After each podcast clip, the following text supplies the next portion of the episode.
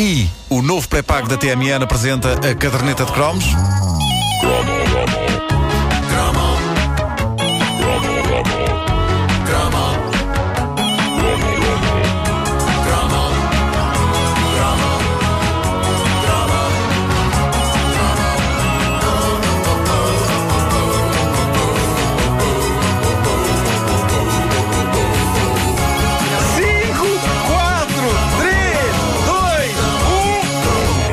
Fenómeno habitual da nossa infância consistia nessa coisa trágica que era a pedinchice avassaladora aos pais, seguida, algumas vezes, do momento em que os pais cediam à pedinchice e nos faziam à vontade. É, é a vitória da birra. É a verdade. Seguido, algumas dramáticas vezes, pelo momento em que aquilo que tínhamos pedido nos chegava às mãos e nós percebíamos que não era nada do que estávamos à espera. Ficávamos destruídos com a desilusão, mas depois de toda a pedinchice que tínhamos feito, não podíamos agora dar parte de fracos e dizer aos nossos pais a verdade. Afinal, isto é uma porcaria, mamãe e papá. Não. Eu já tinha tido uma sensação parecida com o mítico Disney Mold. Já falámos Sim, disso, sim, não é? sim, O sim, Disney sim. Mold, para mim, foi uma experiência bastante traumática. Recordo-vos que provei o duro sabor do, do gesso. Ah, e foi sem querer, não foi deliberado. Sei que tinha gesso na boca depois de trabalhar com o Disney Mall. Não me perguntei porquê. E havia no teto também. Bom, ah, eu pelo menos nunca dei o braço a torcer, o que era horrível, porque não há coisa pior do que ter de fingir que uma coisa horrorosa era mesmo aquilo que queríamos. Sobretudo quando essa coisa é um jogo de tabuleiro. Está na altura de deitar cá para fora o meu grande trauma de infância com um jogo de tabuleiro que muitos petizes da minha idade ambicionaram. Apareceu com pompa e circunstância nas páginas do famoso catálogo do Círculo de Leitores e chamava-se A Guerra dos Planetas. Vocês não passaram por isto e eu invejo-vos, não sofreram sei por que é. causa da Guerra dos Planetas. Tem que ver a imagem da caixa. Não me lembro disso. Falo agora para minha mãe. Sim, mãe, 30 anos depois, está na altura de te dizer que sim, eu pedinchei, vocês mandaram vir o jogo e o jogo era horrível. O jogo era horrível. Agora já passou tempo suficiente para assumir isto. Possivelmente a minha mãe já nem se lembra deste jogo, mas eu nunca esqueci, porque a Guerra dos Planetas é o meu Vietnã infantil. A Guerra dos E Planetas. Conímbriga? Conímbriga é o. É o meu. Deixa-me cá pensar. Pai, a minha Coreia. eu já tinha dito que eu já tinha dito que Já, era o meu sim, Vietnã. senhor. Eu tive vários Vietnãs na minha vida. Ah, a minha infância foi um longo Vietnã. A Guerra dos Planetas. A caixa do jogo era sublime, mostrava uma nave genial, flutuando em pleno espaço, rodeada de estrelas e de planetas e galáxias. A nave parecia uma mistura das naves da Guerra das Estrelas, da Galáctica, do Espaço 1999 e do Caminho das Estrelas. E as letras que escreviam o bombástico título A Guerra dos Planetas tinham aquela inclinação à Star Wars.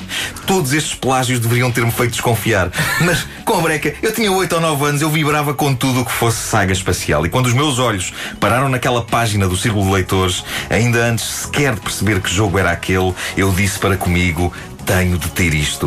Não Havia... foi com essa voz. Tenho de ter isto. Pronto, foi com esta. Foi com esta. Ah, havia- não, não, quando eu falava para comigo, que era uma coisa mental, eu tinha a voz grossa. Ah, ok. Ok. Ah, quando eu falava comigo era tipo, tenho de ter isto. Mãe, queria ter isto. Ahm, havia mais palavras apelativas na tampa.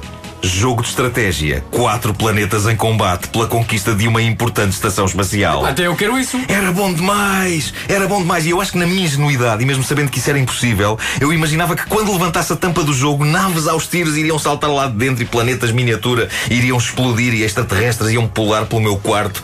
Enfim, era uma coisa chamada a Guerra dos Planetas, meus amigos. Como recusar? Então o jogo chega um dia. A minha mãe lá disse: Sim, senhor, vou-te comprar a Guerra dos Planetas, vá lá. Acho que até foi, foi como prémio de ter estudado, ainda por cima. Tem boas notas, toma lá a Guerra dos Planetas. E durante minutos eu senti que aquele era o dia mais importante da minha vida, até abrir a caixa. Porque lá dentro, nem espaço, nem naves, nem nada. Era um tabuleiro preto com uma série de casinhas em forma de favos. Milhões de quadradinhos ridículos de cartão nos quais estavam impressas umas naves tão minúsculas que eu desconfio que fiquei míope a tentar perceber como eram. E isto, e um folheto de instruções com demasiado texto. demasiado texto. Eu fiquei imediatamente desprovido de saliva. Tolhido pelo pânico, eu perdi-me nas instruções para ir na terceira linha de texto, porque aquilo não eram instruções, aquilo era um documento de Estado dissertando sobre estratégia militar espacial para ensinar a jogar um jogo protagonizado por um tabuleiro preto aos favos e uns quadrados de cartão tão minúsculos que nesse dia, à noite, ao deitar, eu descobri um metido numa das minhas piugas. Ai, pá, que tragédia. Ao aperceber-me do erro, os meus olhos começaram a umedecer de vergonha, como num desenho animado japonês, não é? Sim, sim, a tremer. Começou a tremer. Peguei na caixa da Guerra dos Planetas e dirigi-me para os meus aposentos. Enquanto os meus pais diziam coisas do estilo Então, feliz, todo contente, todo contente, esse tipo de coisa, não é? E eu. Ainda havia uma esperança. O teste definitivo consistia em convidar três dos meus melhores amigos para, com eles, lutar pelo controle da estação espacial. Todos nós éramos geeks da ficção científica, todos víamos a Galáctica e todos tínhamos ido ao Cinema Império ver a Guerra das Estrelas. E a minha esperança era que quatro cabeças pensassem melhor do que uma e que todos juntos chegássemos à conclusão de que a Guerra dos Planetas era, no fim de contas, a maior maravilha da história dos jogos de tabuleiro. E foi um drama. Um dos meus amigos para já ia desmaiando a ler as instruções. Eu acho que ele teve ali o primeiro esgotamento da vida dele. Mas com calma nós lá fomos avançando no jogo, até um de nós espirrar e atirar com toda uma frota de naves, ou seja, de pequenos e leves quadrados de papel com um centímetro por um centímetro, para fora do tabuleiro. Naves que estavam cuidadosamente posicionadas nos malditos favos, numa estratégia vencedora para tomar a estação espacial, que eram umas casas de outra cor no meio do tabuleiro. Nem sequer era parecida com a que estava desenhada na tampa. E favos? Porquê favos? Aquilo era o espaço ou era uma senhores? As tensões ficaram ao rubro. Rapidamente, dois dos meus colegas andaram à pancada, o que levou ao fim do jogo, já que todas as frotas foram para o galheiro. Eles começaram a rebolar em cima dos favos. Perdão, a rebolar em cima do espaço sideral. Exato, exato.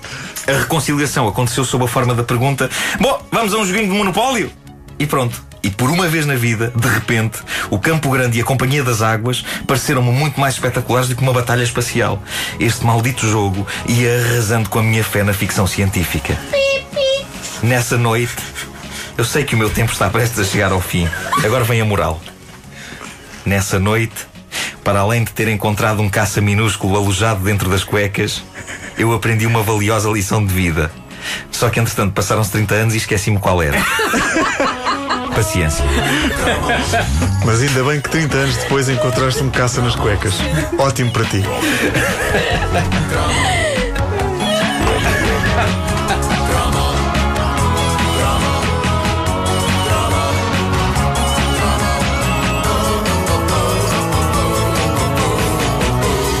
A caderneta de cromos é uma oferta e o novo pré-pago da TMN.